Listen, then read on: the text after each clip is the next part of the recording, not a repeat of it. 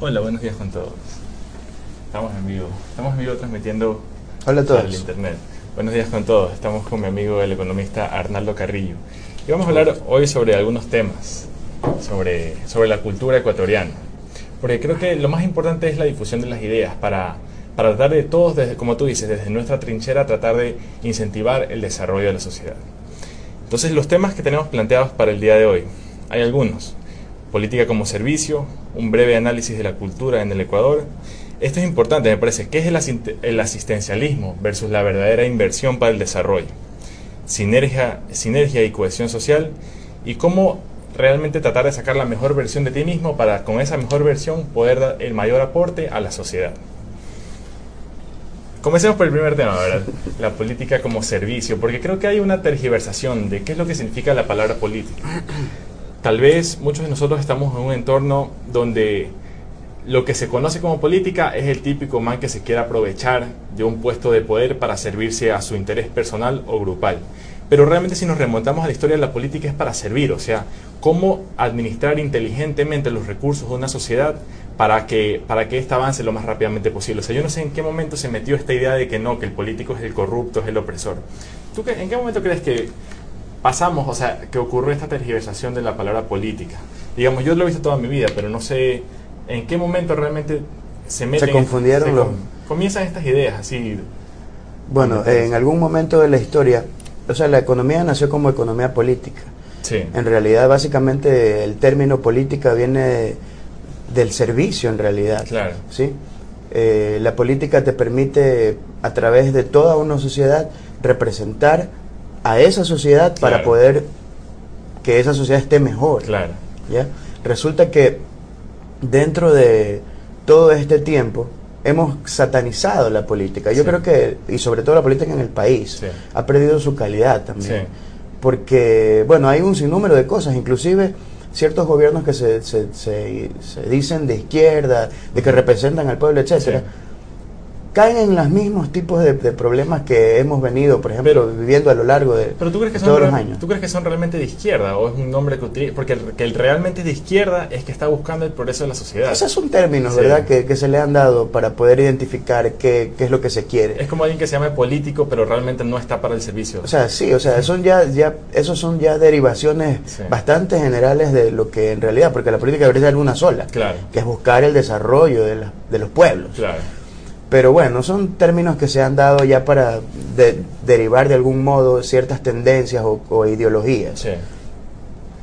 El tema con, con la política propiamente, como dije, se ha satanizado mucho en el país. Sí. El tema de lo de izquierda, no, bueno, yo considero Mm. que hay dos. Mm. En el mundo siempre Sí. ha existido esto de, de- del bien y el mal. Ya, sí. Eh, Eso es, siempre hay. Yo creo que el mundo siempre está en equilibrio en ese lado, ¿verdad? De algún modo. Sí. De un modo metafísico. Eh, Bueno, sí, Sí. desde ese punto de vista, sí. El tema es que la política o, o las ideologías políticas, ¿verdad? Ujú. ¿A quién representan? Ese, ese es el gran, el gran, la gran pregunta, Sí. en realidad. Y se ha satanizado, sí, porque se cree, como tú dices, que todo político es malo, que todo... Pero son esas personas que Claro. quieren hacer política, que solamente quieren enriquecerse, quieren Claro. valerse para conservar grupos de poder, etc. ¿Tú crees que de cierta manera el político o el, el político que el pueblo elige refleja el grado de madurez de esa sociedad? Porque de cierta manera el político sí es un representante, pero si tenemos un pueblo que no toma decisión en cuanto a su desarrollo, va a poner a cualquier persona al mando. Entonces, Yo creo que el Ecuador todavía no tiene una madurez política. No, no, no hemos todavía ¿Qué- tenido eso. ¿Qué sería para ti madurez política? Bueno, madurez política eh, incluye algunos, algunos tipos de aspectos. Claro. El nivel de cultura de una sociedad, Sí. eso es determinante. Y eso obviamente agregándole el tema educativo, Sí. eso es lo más importante. Sí. La educación es la que abre los ojos de una sociedad Sí. Y finalmente decide qué quiere, qué camino quiere tomar. Claro. Entonces, dentro de, de- de lo que hemos venido viviendo, Mm, Ecuador no ha tenido el mejor nivel de educación que digamos. ¿no? Claro. Entonces, básicamente eso es lo que ata a nuestros pueblos, siempre Sí. los ha atado. Mira, un yo voto por un candidato que ofrezca a la gente un mejor nivel de vida a través de la educación. Yo creo que es ofrecer ese tipo de cosas, claro, abre los, los ojos a las personas claro. y es inclusive una, un punto de vista no egoísta. Claro. Porque un político que quiera permanecer siempre en el poder no da nada de eso. No. O sea, lo que va a encargarse simplemente es de tener a la gente atada para que él continúe, ¿no? Claro, oye, es que creo que lo fundamental es enriquecer al talento humano, porque dependiendo de cuánta información tú puedas meter en tu cabeza, tú tienes una vista más amplia para tomar mejores decisiones, decisiones más innovadoras. Entonces, de cierta manera, el político que crea un entorno en el cual se favorece la educación está creando libertad verdadera, porque tú no sabes la decisión que va a tomar esa persona. Puede que esté en, en- en acuerdo con lo que tú piensas o puede que no, pero en todo caso no estás controlando a esas personas. Le estás dando realmente libertad para que ellos elijan en qué quieren, a qué quieren desarrollar, qué, tipo de negocios quieren implementar Correcto. o qué tipo de educación quieren perseguir. Entonces, sí, o sea, creo que, yo sí creo que el, estamos, estamos cambiando, porque si te das cuenta, ya no hay el mismo estándar en un político que lo que había hace 10 años.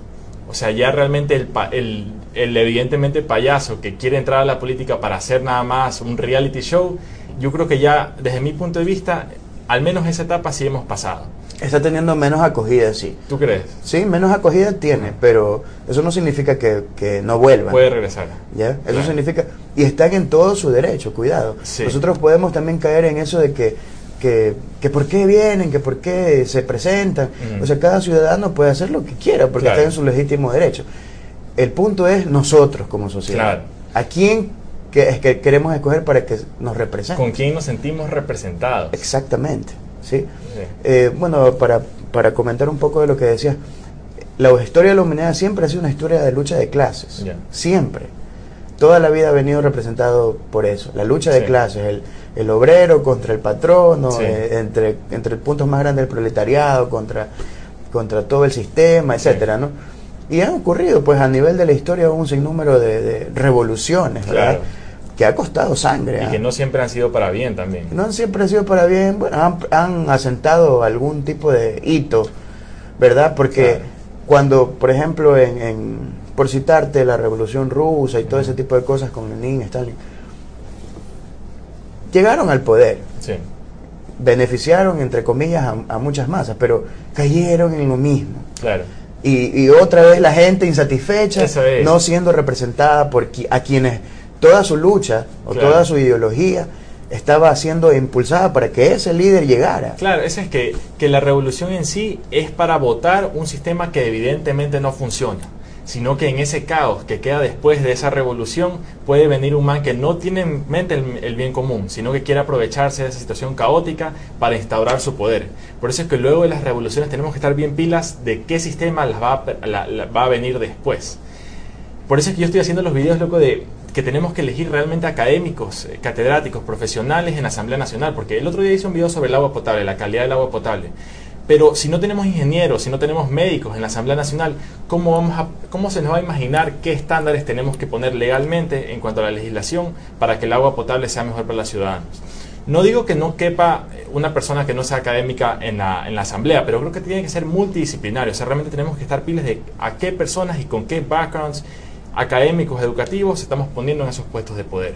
Eso creo que es el paso fundamental, uno de los pasos fundamentales que debemos dar ahora pronto. O al menos de que los asesores, un equipo de asesores que pueda darle en realidad luces al asambleísta en este caso, ¿no? Pero bueno, Sí, en todo caso sí, es muy buena la idea que tú propones. Sí. Muy, muy buena. Yo creo que tenemos que hacerla nuestra y, y- Claro. y- y comenzar a levantar más la voz. Eso es lo bueno, que las ideas no son, yo tengo, o sea, que las ideas son impersonales, o sea, la idea no es que me pertenece a mí, es una idea que yo le escuché a un científico de otro país, pero que creo que sería bueno que lo implementáramos aquí. ¿Cuál es la- el beneficio del Internet? Que esa idea puede transmitirse instantáneamente a todas las personas que lo estén escuchando.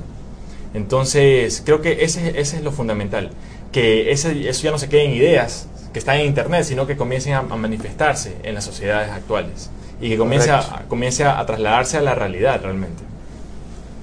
Vamos a ver. No está viendo una persona.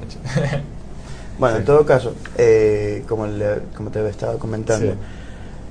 ha sido le- la lucha de clases siempre. Hoy, no, eso no es la excepción. O sea, a nivel mundial. Claro. Estamos en, en- en un nivel donde, donde no se prefiere dar eh, por patentes la cura contra mientras nuestros hermanos de África mueren todos los días. O sea, esa lucha de poder es la que, y el poder económico sobre todo. Claro. Y quién, y, hay de quien decida desafiarlo, ¿no? Ahí es que ocurre un sinnúmero de catástrofes. Claro.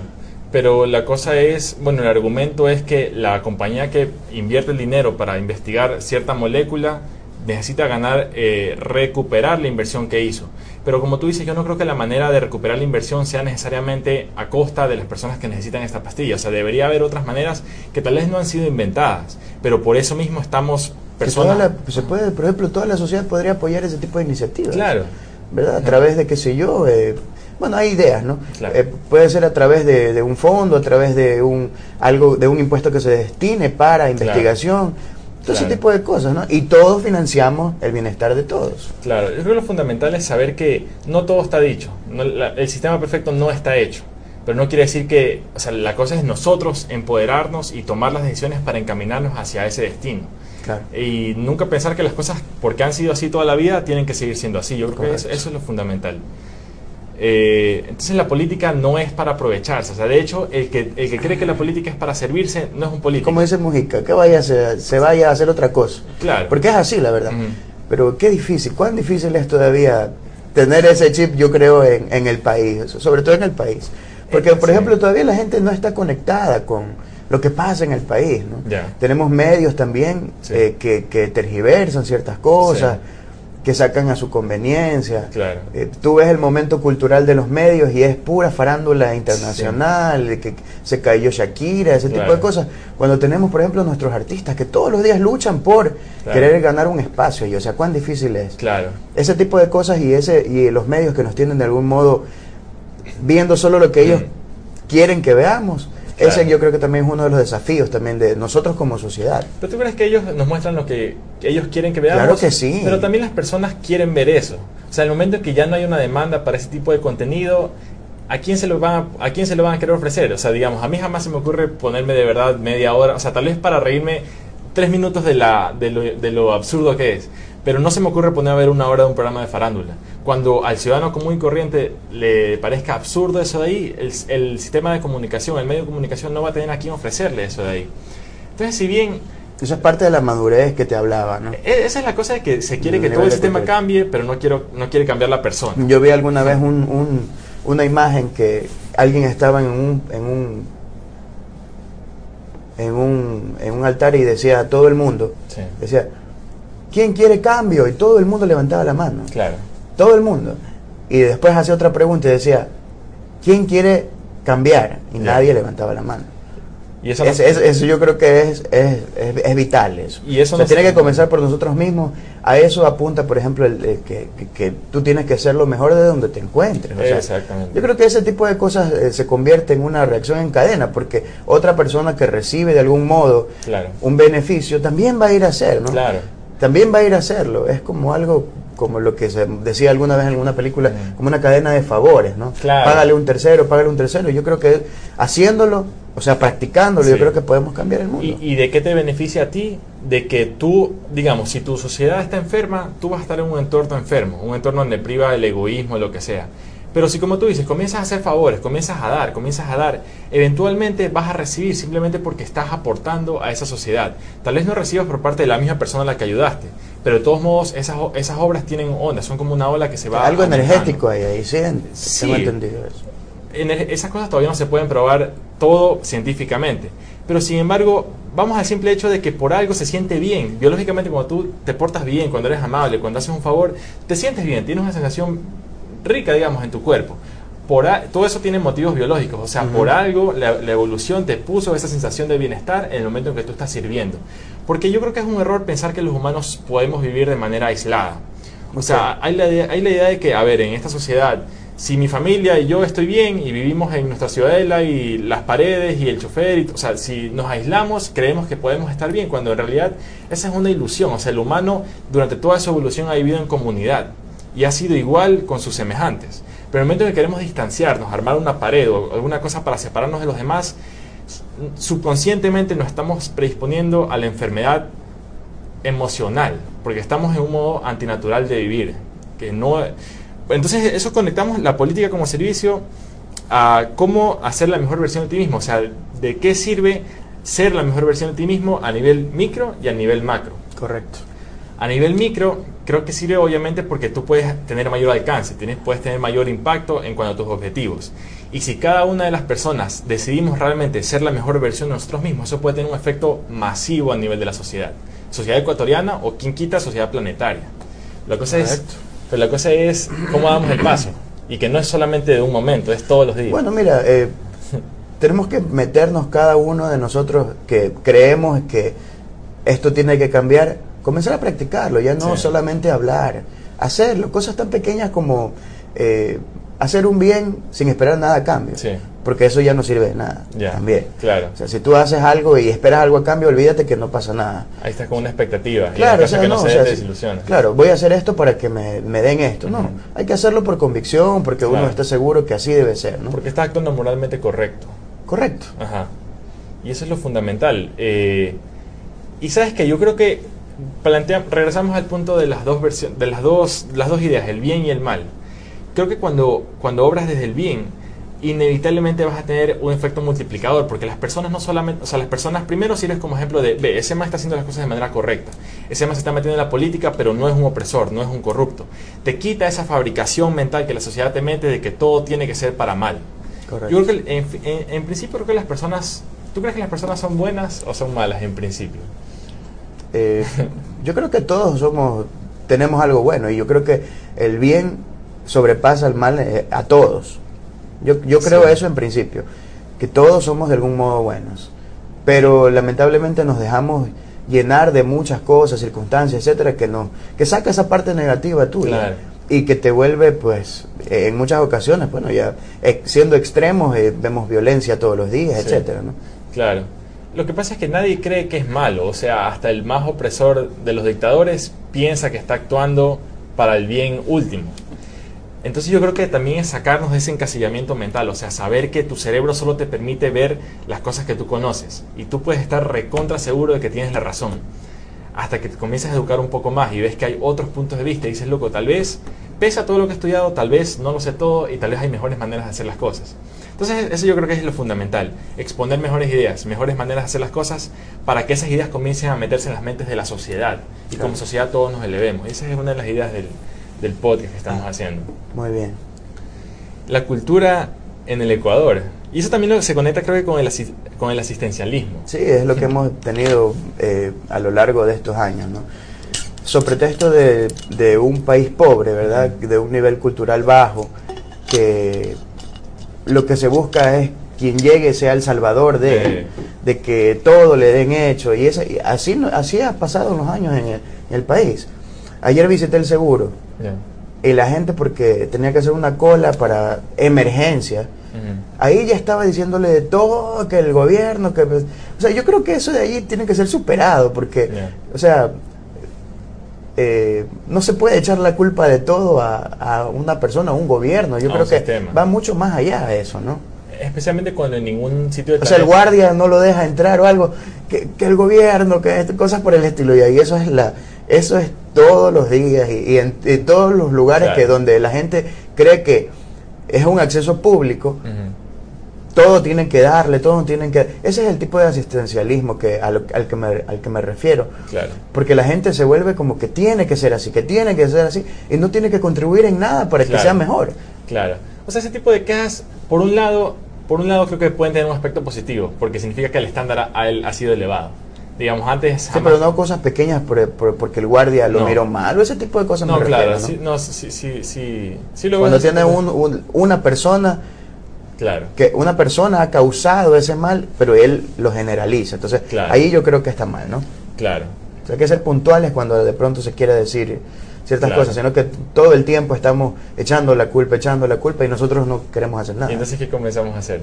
Echarnos la culpa, o sea, en verdad ver qué, a ver qué podemos hacer para, que tú para poder haber hecho mejor. Claro, para poder mejorar. Y lo puedes hacer desde todo aspecto, o sea, desde, por ejemplo... En vez de ponerme, por ejemplo, en este caso particular, en vez de ponerme a haber gritado eh, al guardia, acercarme a él y decirle muy amablemente cuál es mi problema y cómo me puede ayudar. Claro. Yo creo que eso a lo mejor también hubiese causado en él, al obviamente una buena onda y de pronto ocurría lo que yo estaba buscando, me ayudaba, me daba luces, qué sé yo. Claro. Ese tipo de cosas, ¿no? Claro. Especialmente cuando a nivel planetario no es que se ha encontrado el sistema perfecto. O sea, uno cree que hay, o sea, incluso si te vas a Finlandia o los países más desarrollados, no es que hay, no es que el sistema de salud es perfecto tampoco. Claro. Y eso es lo que voy en principio, que a nivel planetario no hay sistemas perfectos. Sin embargo, hoy tenemos tecnologías que antes no habían y tenemos mayor comunicación y tenemos mentes brillantes que pueden desarrollar, no te voy a decir la utopía todavía, pero sí podemos desarrollar algo completamente distinto. Es un sistema realmente basado en la sociedad y no en, el, en, el, la ganancia personal. Porque, mira, por ejemplo, yo, yo me pregunto, ¿por qué, ¿por qué en Latinoamérica no tenemos muchos emprendedores no empresarios, emprendedores que realmente estén buscando hacer una idea completamente innovadora, o sea, realmente agregar valor, una cosa que antes no existía. Por ejemplo, Facebook, por, o sea, por decirte Apple, Facebook, Steve Jobs, Google, o sea, esos manes en Latinoamérica casi no han habido. ¿Por qué, por qué en Latinoamérica no hay esos líderes innovadores que realmente quieran tumbar? Acuérdate lo que te dije, un, un punto importante de todo esto es la educación.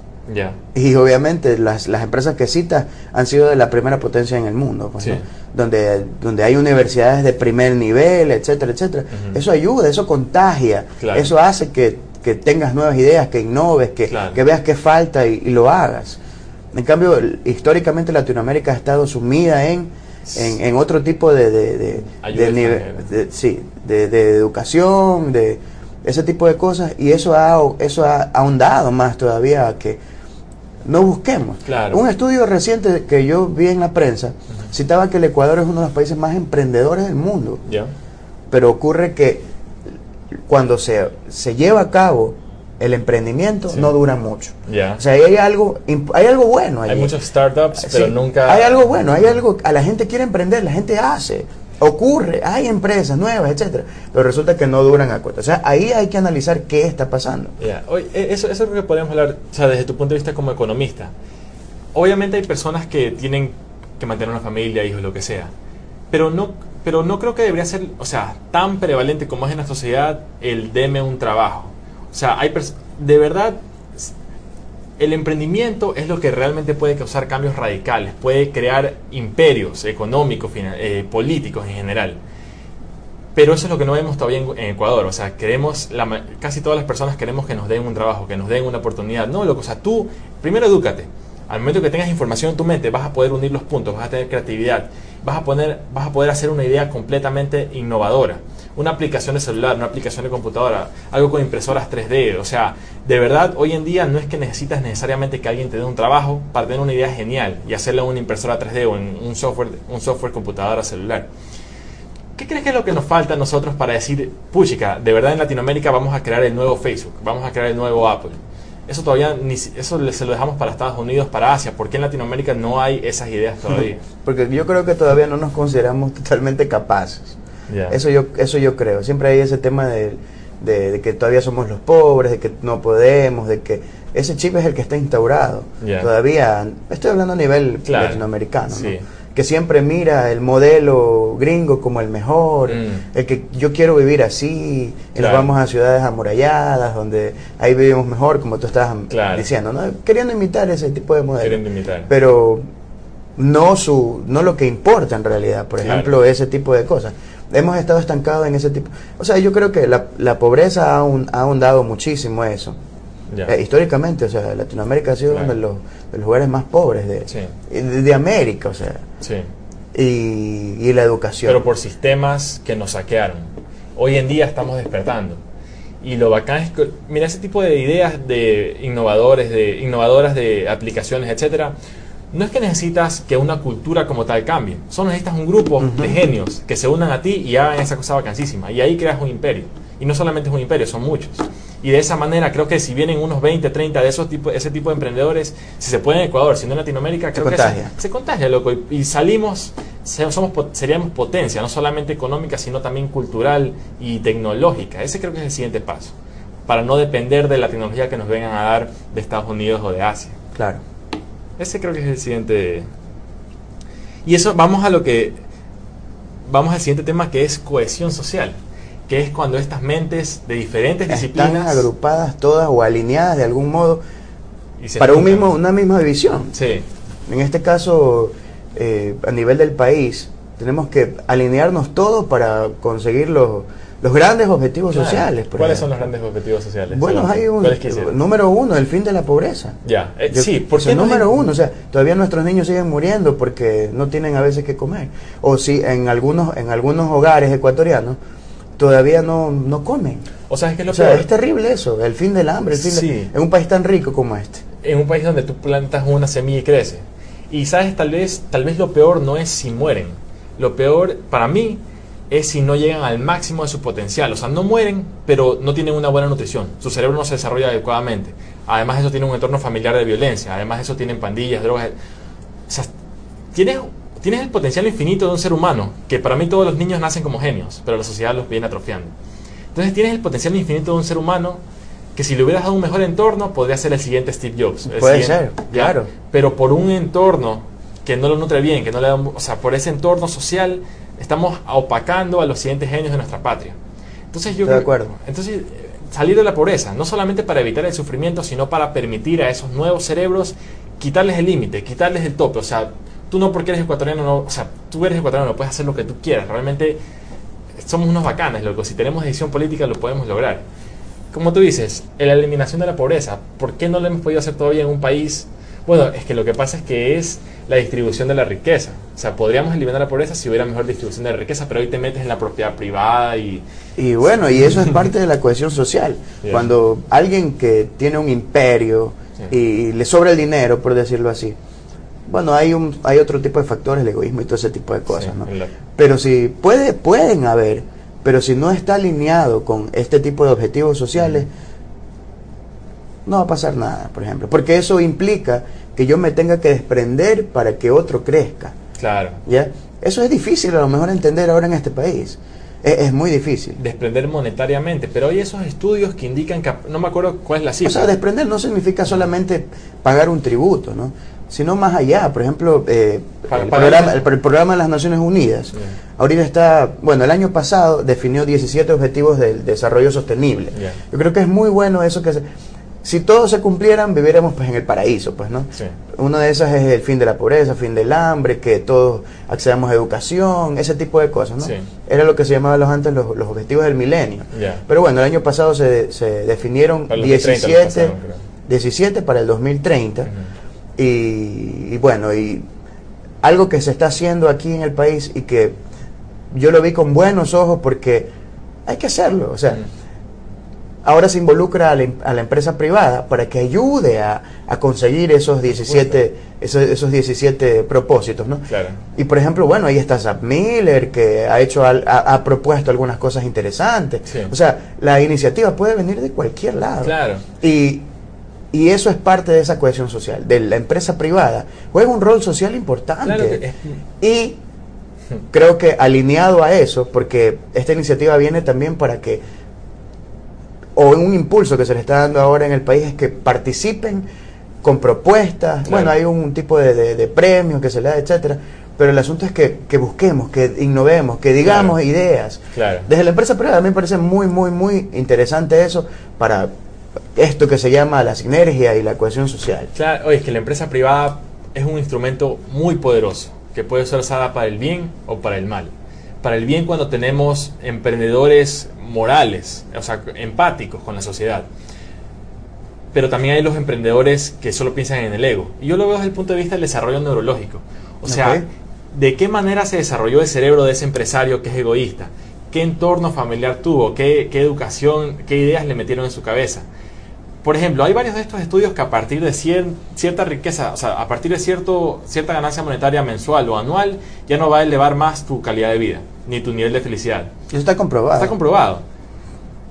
¿Qué? ¿Eso no lo saben estas personas? ¿O, o qué pito? O sea, y, e incluso poniendo ese recurso económico para mejorar la sociedad, se está demostrando que tú puedes tener mucho mayor impacto en tu calidad de vida si es que ese dinero que ya no te va a servir para hacerte tú más grande, ese dinero te daría mucha más felicidad si lo otorgas a la sociedad para el desarrollo de todos. Voy a apagar un poquito el aire que me dio un poco de frío.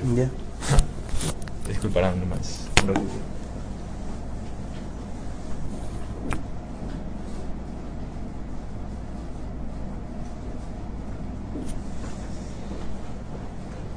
Podcast. Vamos a ver qué tal está. Hay algunos comentarios. No alcanzo a ver. Es interesante. Es más que nada cómo desde la empresa privada tú puedes influenciar sobre la sociedad. He estado, mira, eh, yo me desenvuelvo en un puesto de, de, una empresa privada, en un cargo de una jefatura. Pero tú puedes estar en donde sea y, hacerlo. Yo estas ideas, yo las voy a proponer para hacerlas, porque yo creo que la empresa privada, pese a no, no ser dueño de, pero tú puedes transmitir para que eso, eso ocurra, que se contagie la gente, los directivos, etcétera, y se pueda hacer un aporte, no económico, pero te digo, social, ¿no? Claro. Oye, eso es lo que... Eso es la idea que yo planteo, que yo nunca trato de atacar un sistema, simplemente proponer una alternativa mejor, para que bien esas dos alternativas sea inevitable optar por la mejor.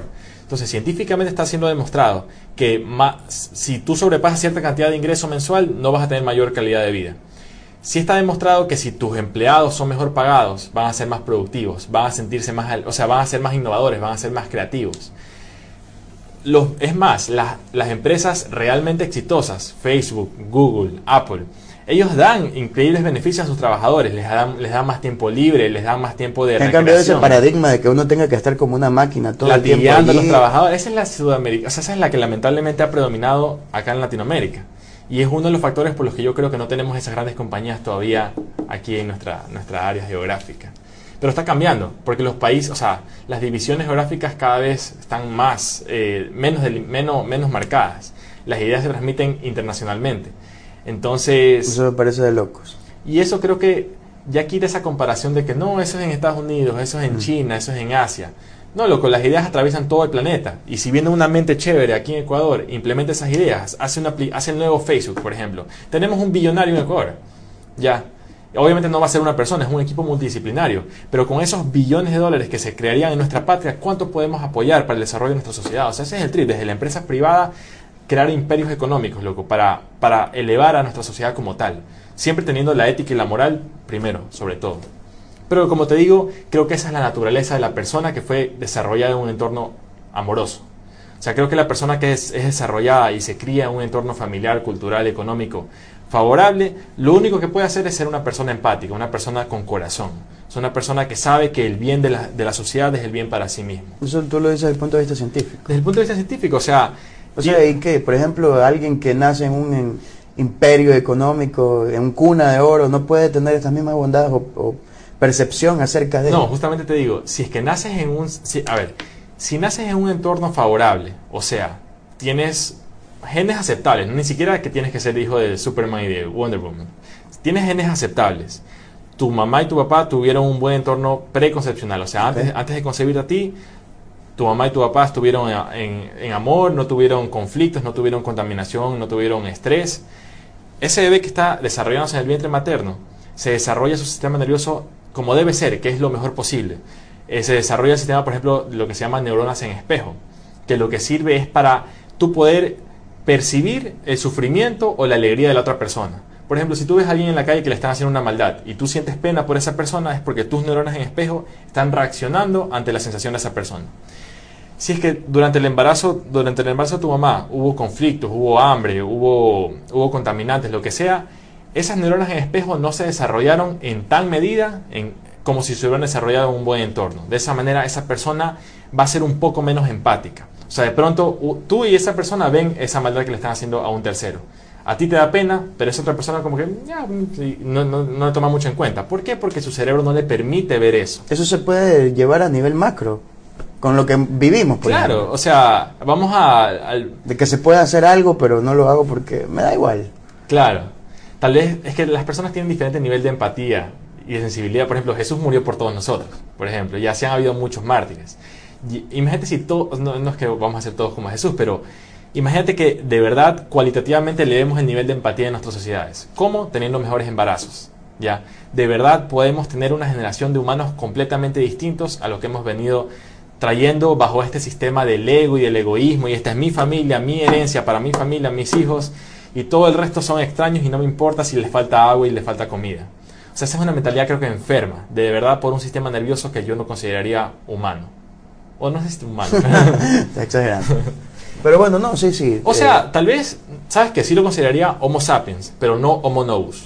Creo que hoy en día debemos hacer la transición a la siguiente fase de la evolución humana porque la evolución no ha terminado. O sea, nosotros estamos en un punto de la evolución que va a continuar. Y creo que la siguiente continuidad de la evolución humana es darnos cuenta que todos somos iguales. Y que... Y que todos necesitamos de todos y que todos beneficiamos o perjudicamos mediante nuestras acciones. Correcto. Entonces dejemos de pensar en nuestro egoísmo y en nuestro bienestar personal y comencemos a vernos como una sociedad. Y ese, ese es el cambio social realmente, la transmisión de las ideas. Y, ese es el, y eso es parte de lo que hablábamos de, de que necesitamos esa cohesión social y todos para buscar el, los, bueno, los grandes objetivos nacionales o mundiales en este caso. ¿no? Eh, sí, sí, viene dado obviamente por, por, por, todos los factores que tú comentas, son interesantes, la verdad. es que esa es la cosa, o sea, y por, eso, y por eso mi énfasis en que tenemos que tener una asamblea de científicos. Porque estas cosas, digamos, yo las conozco desde el punto de vista de la medicina, pero la mayoría de médicos bien formados te pueden dar información similar en cuanto a esto. Esos médicos deberían estar en la asamblea para decir este tipo de cosas. Al lado del médico debería estar un ingeniero ambiental para ver, para ver de qué manera mejoramos la calidad de vida de los humanos sin destruir nuestro entorno, sin destruir nuestra agricultura, nuestra agua. Por ejemplo, no puede ser posible que la mayoría de, la mayoría de, frutas que comemos tengan fungicidas y tengan diversos químicos que al final van a entrar en nuestro cuerpo. También cómo se crían los animales de consumo, por ejemplo. Tenemos que entender que somos lo que nuestra comida comió. O sea, si le damos transgénicos, si le damos antibióticos, si le damos hormonas a las vacas que nos vamos a comer, todos esos residuos entran a nuestro cuerpo y tienen un efecto sobre nuestra, nuestra, nuestra salud. Y en una mujer embarazada tiene un efecto sobre cómo se va a desarrollar ese bebé. Entonces, si queremos manifestar un nuevo tipo de sociedad, tenemos que cambiar todo. Tenemos que cambiar todo, todo, todo desde nuestra, desde nuestra trinchera. Como tú dices, ser la mejor versión de ti mismo.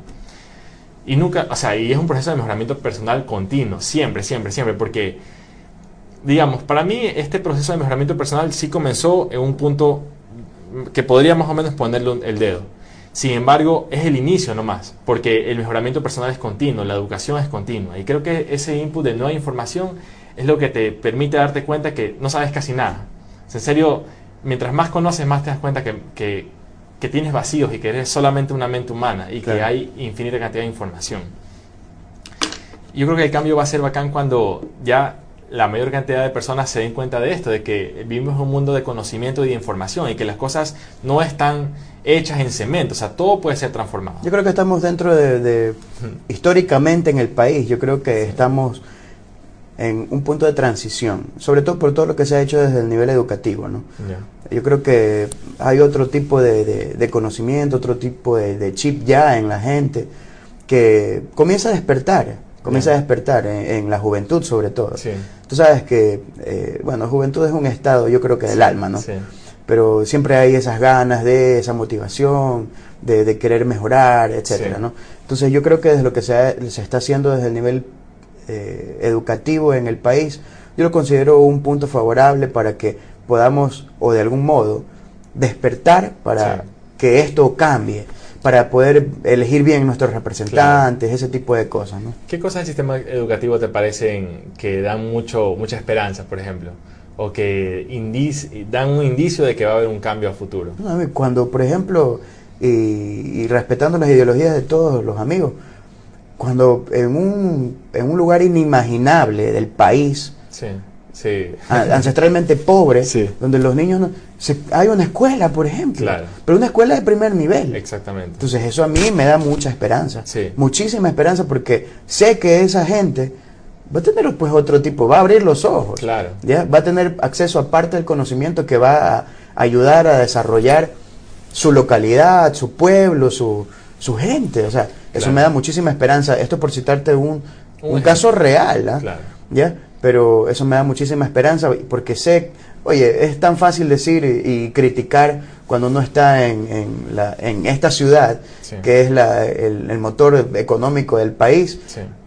Cuando si viajas pues a este tipo de lugares o rincones y encuentras esta este tipo de, esperanza de ver niños que van o, o, este tipo de juventud, tú ya ves esperanza allí, que algo, algo, algo está cambiando, algo va a cambiar. O, qué pasa, o qué pasa cuando ya no es raro que vengan, o sea, que alguien que jamás hubiera estudiado universidad, hoy en día no solo está estudiando universidad, sino que está en una de las mejores universidades del mundo con una beca. Eso es fantástico, la verdad. Y viene con otra visión, o sea, digamos, alguien que se crió en X rincón del Ecuador y solo conocía su pueblito, y luego se va a Finlandia, a Rusia, a estudiar ingeniería aeronáutica. Eso le destapa el cerebro, en realidad. Y regresa con ese cerebro destapado, que es como debe ser, regresa hacia nuestra sociedad.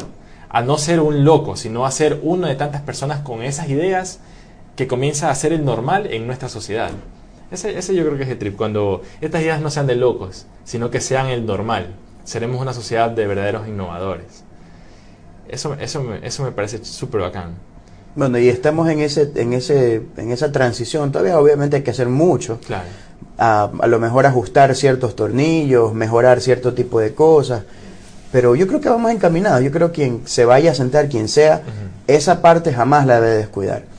Por ejemplo, a mí me da, y yo siento con mucha pena, por ejemplo, lo que está pasando, y qué pena, en nuestro país hermano Brasil, por ejemplo, yeah. ¿verdad? Donde solo porque querer ajustar las cuentas, eso es terrible, por ejemplo, solo por querer ajustar las cuentas mm. en libros eh, y todo, congelo 20 años el gasto porque, yeah. o sea, imagínense, el gasto social, Yeah. por 20 años. Y yo no entiendo cómo la gente no puede resistir tanto. O sea, es casi que una generación eso. Claro. Y congelar eso, eso es eh, menos salud, menos educación. Claro. O sea, no sé, a mí me parece terrible. Yo miro, solo miro de lejos eso y bueno, espero que todos aprendamos de que, de que eso no puede pasar. O sea, Claro. eso no puede pasar, no nos podemos privar a eso. ¿no? Yo creo que tiene que continuar eh, el- el- la educación, tiene que continuar quien sea que esté en el poder. Ese, eso de allí es algo que no se, no se puede permitir, ¿no? Que ocurra. Claro. ¿Tú crees que es posible? O sea, eso creo que es lo bueno de, de- de comparar. ¿Cómo vences? Yo creo que cómo vences la mediocridad comparándola con la excelencia. Una vez que has visto otro tipo de sistema, ya es imposible volver a las escuelas de un solo profesor con 20 chicos de todas las edades. Para, o sea, realmente necesitamos educación del siglo XXI, educación planetaria. Correcto. Que la educación en nuestro pueblito de la Amazonía o de la Sierra sea igual de buena que una educación en, en Finlandia.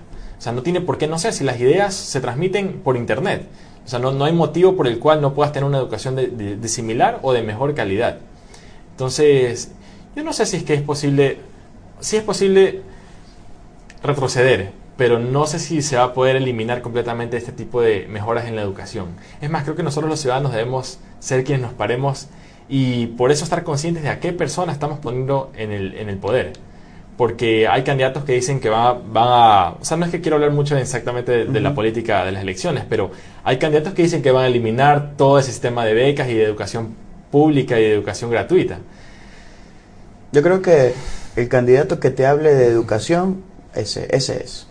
Yo creo que todos los candidatos deben hablar. Y si el candidato que de nuestra simpatía no está hablando de, de educación, yo creo que es un punto a favor desde mi punto de vista. Un, un punto a- que, que no va con, Claro. con, con lo que tiene que, o sea, con esto, este cambio Claro. eh, para que nuestros jóvenes despierten, etcétera. ¿no?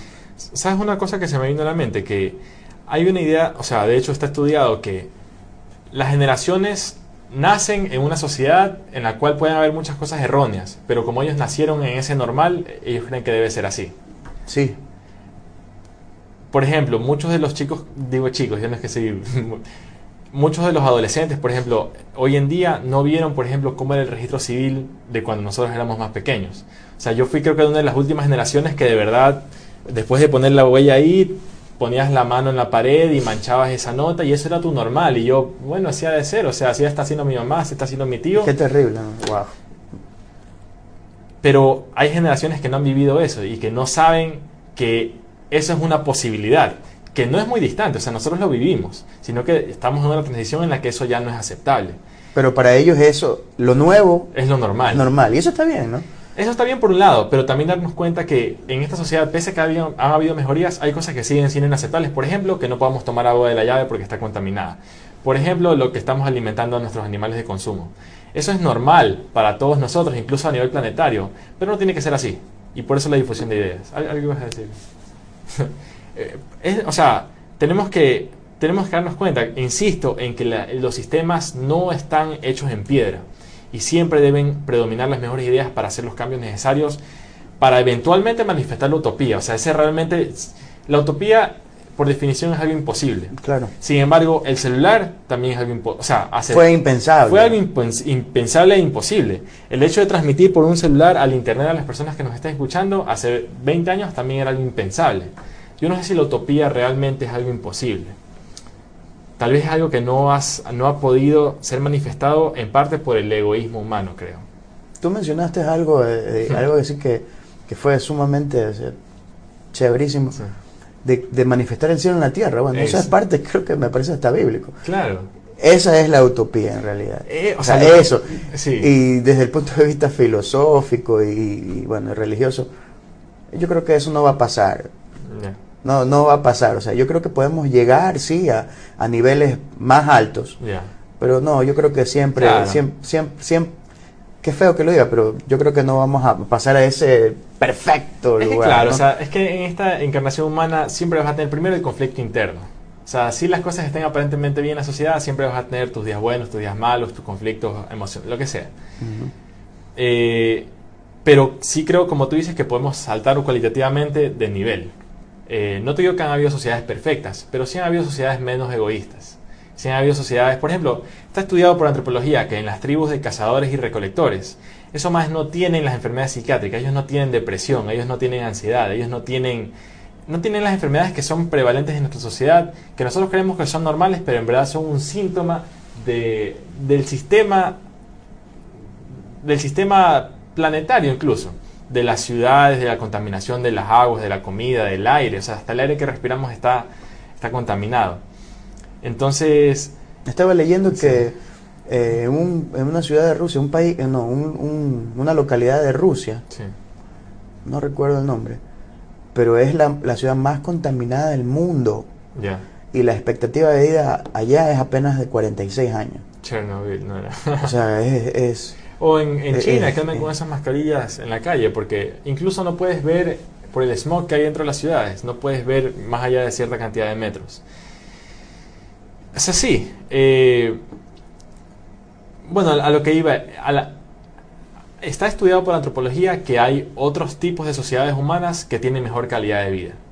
Obviamente, ya habiendo probado la tecnología, la civilización, no es que vamos a regresar a ser cazadores y recolectores, pero sí creo que como el hijo pródigo, ya habiendo salido de la casa de la naturaleza, la casa de nuestro padre, o como le quieras llamar, hicimos lo que nos dio la gana, estuvimos a punto de destruir el planeta, nos consumimos todos los recursos naturales, el petróleo, bla, bla, bla. Estuvimos así de destruir al planeta y a nuestra propia sociedad. Pero creo que es momento de darnos cuenta de lo que estamos haciendo y humildemente regresar a nuestras raíces. O sea, no vamos a regresar a ser cazadores y recolectores, pero sí podemos con la tecnología crear entornos más amigables a la naturaleza. Por ejemplo, tener más árboles en las ciudades, o sea, algo tan simple como árboles en las ciudades. No puede ser que la tendencia hoy en día en nuestra ciudad sea cortar árboles porque supuestamente van a ser más calles. Desde el punto de vista de la salud, eso te perjudica porque hormonalmente te causa cortisol, la hormona del estrés. Entonces, ese tipo de cosas, loco. O sea, no vamos a regresar a ser cazadores y recolectores, pero sí podemos poner más árboles en las ciudades, por ejemplo. Sí podemos tener centros comunitarios. Por ejemplo, una idea muy interesante es comunidades, digamos, parques para mujeres embarazadas. Parques para que las mujeres embarazadas tengan un grupo de apoyo que las acompañe durante ese proceso. De esa manera beneficias a la mujer y también a ese bebé que lleva adentro. Y si eso lo haces a nivel sistémico, a nivel país, puedes tener un impacto sobre la siguiente generación. ¿Qué implica eso? que son ejercicios para las mujeres. Eh, bueno, desde el, eh, empezando con que si tienes un parque bonito, un sitio con naturaleza, bla, bla, solamente estar en ese sitio te disminuye las hormonas del estrés. O sea que ese bebé en el vientre va a estar menos estresado. Pero eso es una. La otra es la comunidad que se forma, la amistad. Eh, también, y todo esto impacta sobre qué genes, se qué genes se van a activar en ese bebé. Eso es lo que decía el otro día, que la epigenética es la ciencia nueva que estudia cómo tu estilo de vida, tu nutrición, tu entorno activa o inhibe tus genes. Imagínate que un bebé tenía genes para cáncer. Ya, no tenía genes para cáncer porque sus familiares tenían cáncer. Pero en ese embarazo hubo entorno, hubo entorno favorable, hubo buena alimentación, no hubo estrés, hubo todo esto bonito. Esos genes de cáncer se le quedaron silenciados. O sea, en esa familia hubo cáncer hasta esa mamá. porque ese bebé ya no presentó cáncer? ¿Por qué? Porque tuvo un mejor entorno. Y tú puedes decir cáncer, pero es la enfermedad a la cual tú tengas predisposición genética, que puede ser diabetes, hipertensión, Alzheimer, cualquiera. Por eso yo voy al punto de que la enfermedad es algo no natural. O sea, nosotros estamos acostumbrados a que los hospitales y los centros de salud en principio, si tienes una vida equilibrada, deberías enfermarte casi nunca. Entonces, esas son las premisas de las cuales debemos replantear. O sea, partimos de la premisa de que la enfermedad es algo normal en nuestra vida. No, pero ahorita lo concebimos como que los hospitales y todo tienen que haber porque nos vamos a enfermar o nos vamos a enfermar. y aquí todavía predomina la, la, medicina netamente curativa. O sea, nadie te habla ni siquiera de prevención y peor aún de lo que yo planteo que es la maximización de la salud. Entonces eso, loco. Pero ¿cómo hacemos ese cambio social? O sea, empieza por conversaciones, creo. Y empieza por la difusión de ideas. Sí, difusión de ideas. Esto creo que es importante, el tener... Eh, el tema de la difusión de ideas sí es muy importante porque seguramente hay más personas, que también están alineadas y que pueden comenzar y hacer un impacto en, en, su entorno. Yo creo que eso es lo más importante. O sea, no importa dónde estés, puedes estar eh, eh, en cualquier puesto, en cualquier lugar, ser N persona en la sociedad. Puedes ser un, humilde servidor más que puede causar un impacto en tu entorno.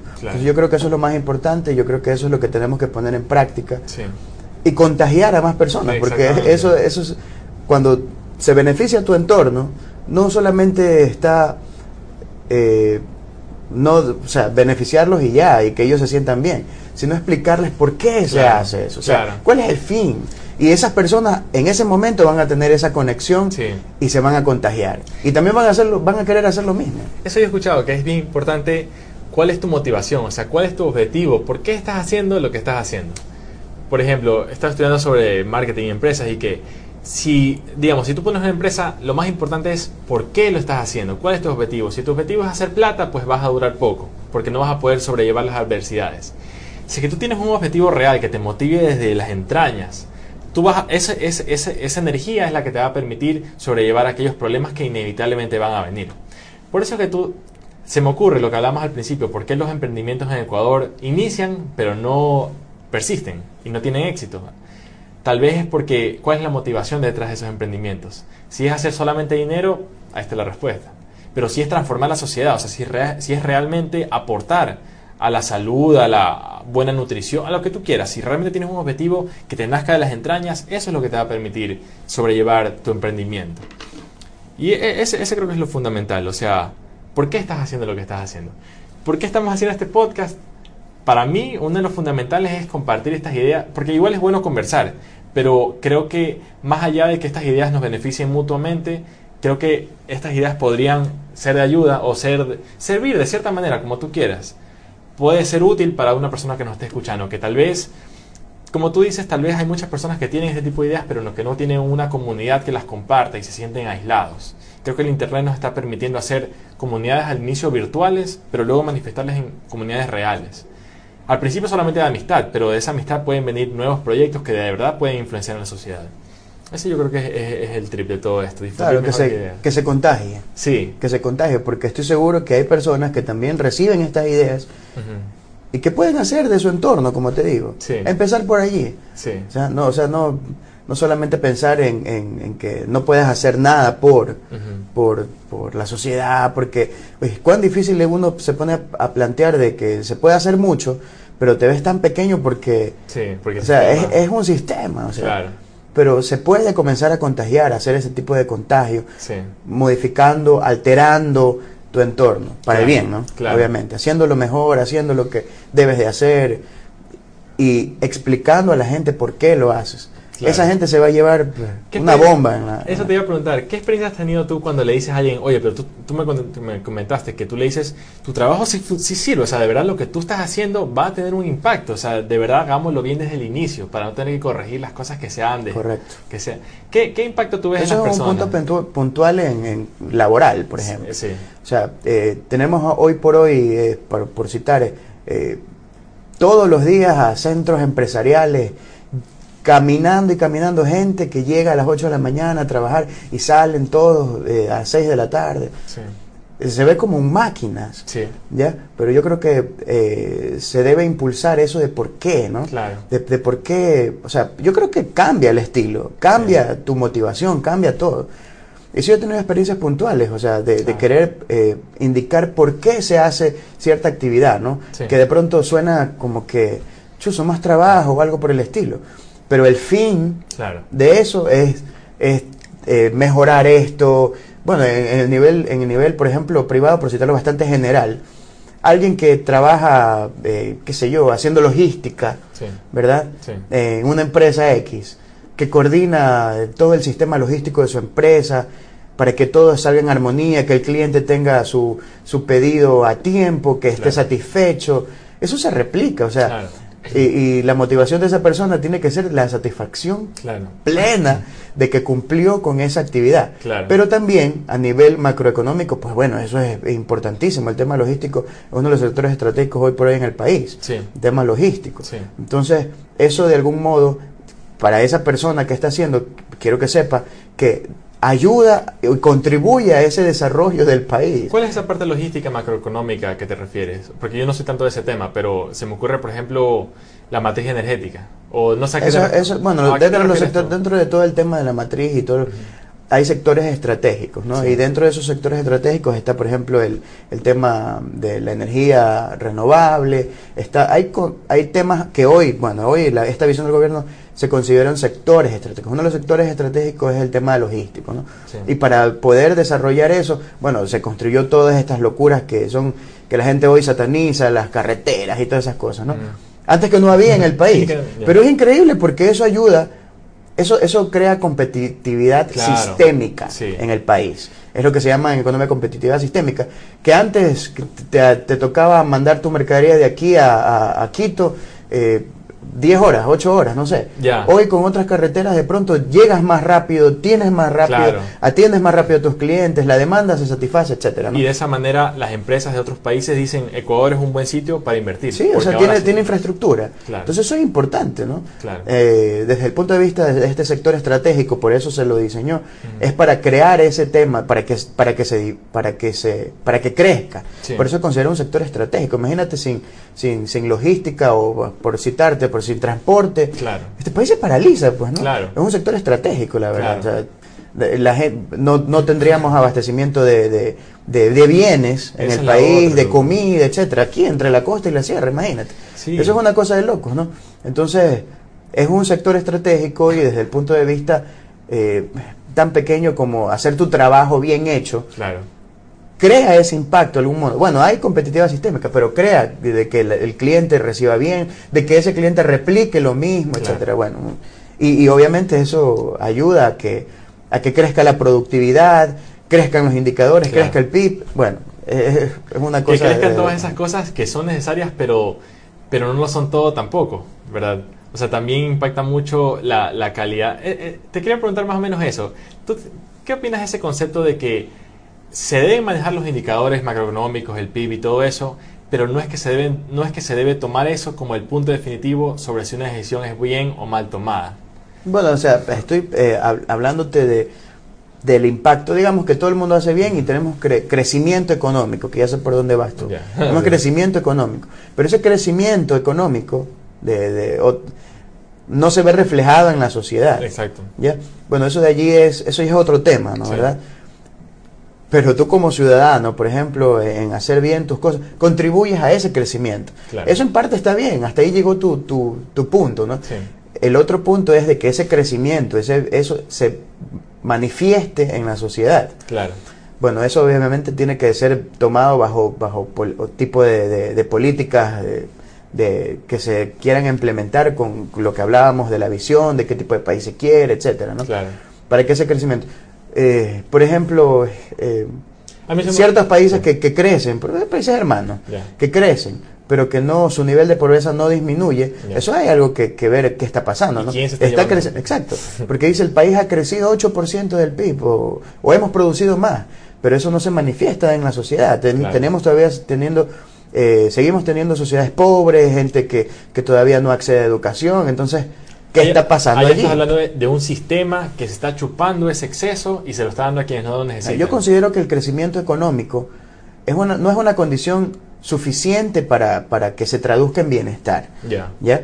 O sea, nos quejamos y hay proyecciones, hoy día la prensa está plagada, está en campaña también, que se muestra que vamos a decrecer, que vamos a decrecer, eso crea un, malestar en la sociedad y, hace, mucho daño. ¿no? Y lo peor de todo es que son simples, por ejemplo, eh, proyecciones del Fondo Monetario que nunca le ha atinado a nada. Sí. Pero que se muestran Oye, como ciertas. de esos manes. O sea, o sea, que se muestran como ciertas, me Sí, refiero, en claro, nuestros medios. claro. Y dice que vamos a decrecer, que vamos a decrecer. Yo creo que cuando tú le mandas ese tipo de mensajes a la sociedad, nos inmoviliza. Sí, sí. Podríamos a lo mejor tener otro tipo de mensaje que ayude a contrarrestar esos supuestos efectos. Claro. Eh, creando más, creando más valor a las cosas, qué sé yo, Claro. uniendo cada hombro con hombro.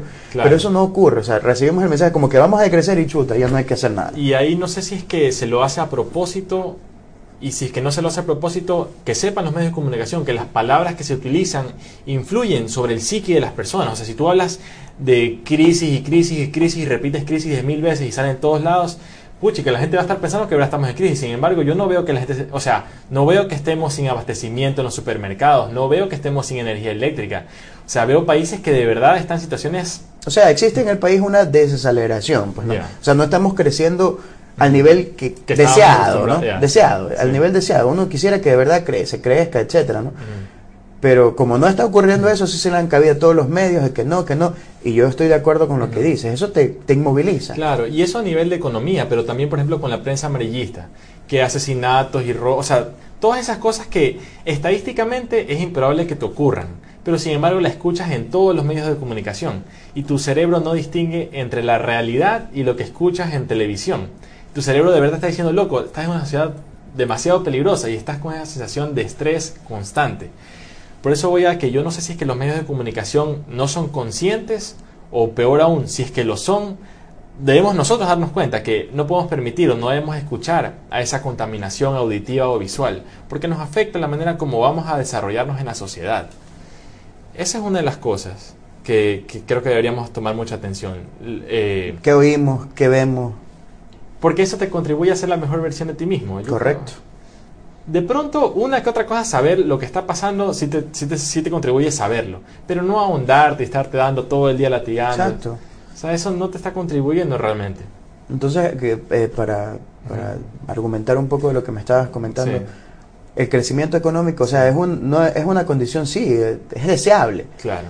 pero, o sea, no necesario. O sea, un número que te diga, eh, Perú crece 8% y, tú, ¿y por qué Ecuador no? Porque eso es el Mm. tema, ¿no? Ah. Que, porque, ¿Por qué Ecuador eh, decrece? ¿O por qué eh, otros países crecen y Ecuador no? ¿ya? Eh, hay que ver, hay que ver cuál es, qué es- en qué se traduce ese crecimiento. Claro. ¿En qué se, en qué se traduce? ¿En qué, ¿En qué otro tipo de indicadores? Claro. Hay más gente integrada al, al nivel de educativo, o sea, ese tipo de cosas. El crecimiento tiene que estar ligado, en principio, al beneficio también de la sociedad, ¿no? A, nuevos accesos, ese tipo de cosas, ¿no? A sacarla adelante. Pero hoy tú ves, por ejemplo, hay crecimiento de, de- de, eh, altos en ciertos países, estoy hablando de Latinoamérica, ¿no? Sí. Pero eso no se traduce en bienestar de, de la gente, ¿no? Claro. Tenemos, por ejemplo, es, es a lo que voy, lo que te mencionaba hace un, hace un rato, de, de que quererlo, a quererlo hacer todo, entre comillas, para, para el bien de la sociedad, pero solamente por ajustar cuentas, ¿no? Sí, Y eso, eso, me, sí. eso me parece terrible, ¿sí? O sea, por querer ajustar cuentas, por tener, o por tener crecimiento, Claro. Privo a la gente de, de- de- de muchas cosas. Y eso no puede pasar. ¿Y tú crees que eso se lo enseña como cátedra en las universidades de economía? Eso ¿O es parte de la ideología, sin duda que es parte de la ideología, ¿no? Te dicen mejora ma- se, se tiene, sí, es, o sea, es deseable, se habla de, de pleno empleo, de que todos tienen que estar trabajando dentro de la población económicamente activa, ¿no?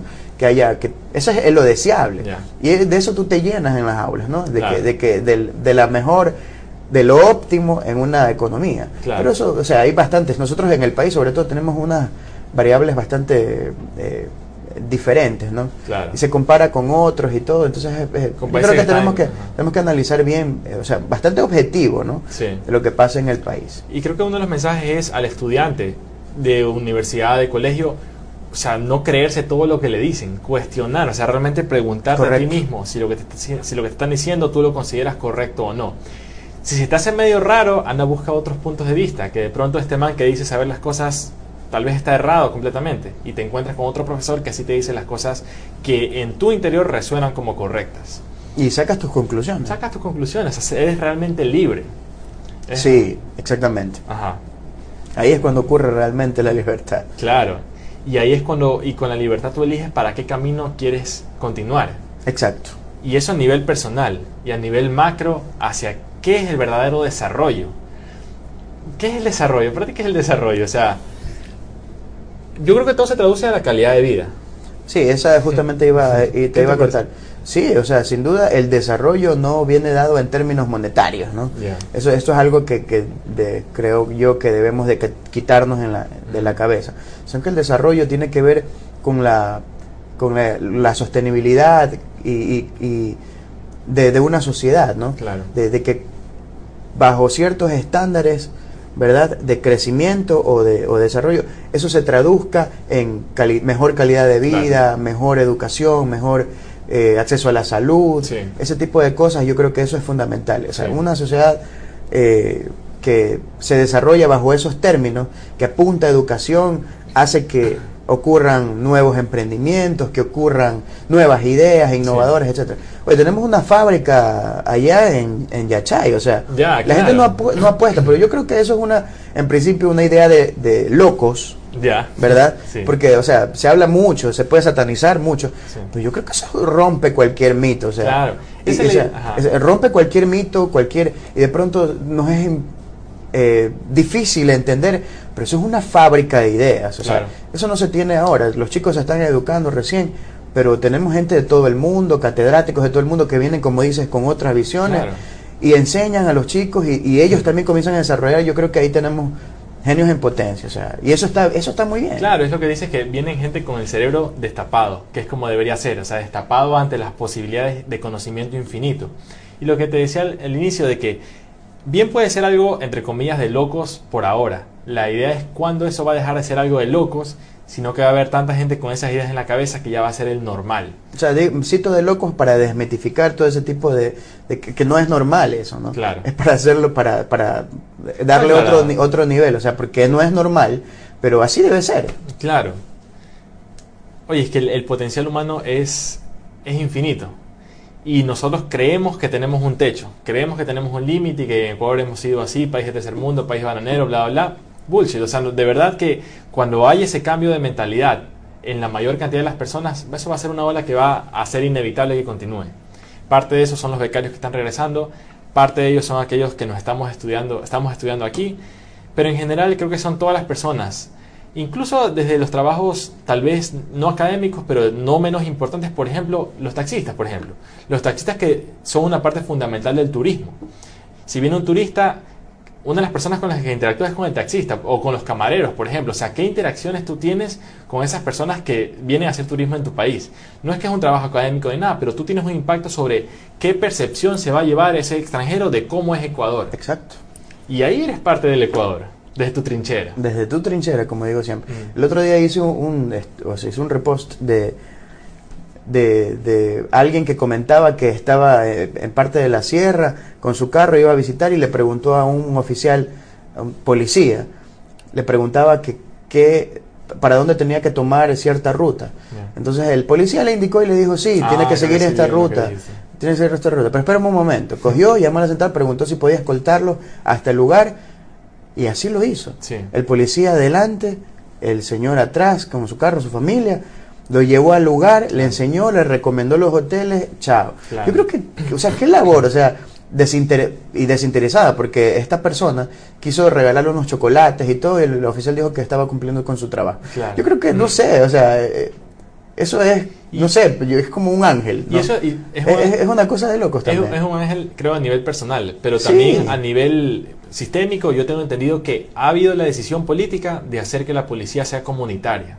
Exacto. Que, la policía no sea un ente aislado, de que simplemente tenga que vigilarte. Ajá, y que venga a apresar y venga. No, o sea, el policía, lo que tengo entendido, porque un tiempo estuve en un hospital, hospital policial, es que el policía es parte de la comunidad. Que. O sea, que, que, no, que no seas como un ente externo, sino que te vean como parte de, y de esa manera realmente estás ayudando. Y no solamente en el aspecto criminal, sino de ser... Porque muchos chicos ven al policía como, como un, un ente a seguir, como que una, un role model. Eh, y entonces, según cómo actúa ese policía, tienes más o, menos impacto sobre, sobre esa sociedad. Creo que poner a la policía como policía comunitaria es una de las cosas principales para que el trabajo no sea algo mecánico, algo robótico, sino que algo humano. O sea, ah, tú estás con tu familia de vacaciones, no sabes cómo llegar al mirador, voy a hablar a la central para de verdad acompañarte, para, que, para darte un servicio humano, de calidez realmente, o sea, no algo robótico. Como, lo que muchas y, este, veces y esta vez fue un policía, pero eso se puede replicar con todos. Mira, tú mencionaste un taxista, ese tipo de cosas, ¿no? Entonces, eso sí, eso, eso da la percepción de que, de wow, de qué tipo de personas, de qué tipo de calidad de personas tenemos en, en, el país, ¿no? Claro. Y por eso yo en principio creo que somos, o sea, somos, los buenos somos más. O sea, siempre hay, hay en el país eso. nos dejamos contaminar por ciertos sectores, por ciertas, por, ciertas personas también, pero yo creo que en, realidad, o sea, la, bondad todavía prevalece, Tiene que En el, en el país. Sí. Muy bien, Mr. Arnaldo, economista. Hemos dejado el podcast por el día de hoy y continuaremos en una siguiente ocasión. Ok, muchas, muchas gracias. Hasta luego, compañeros.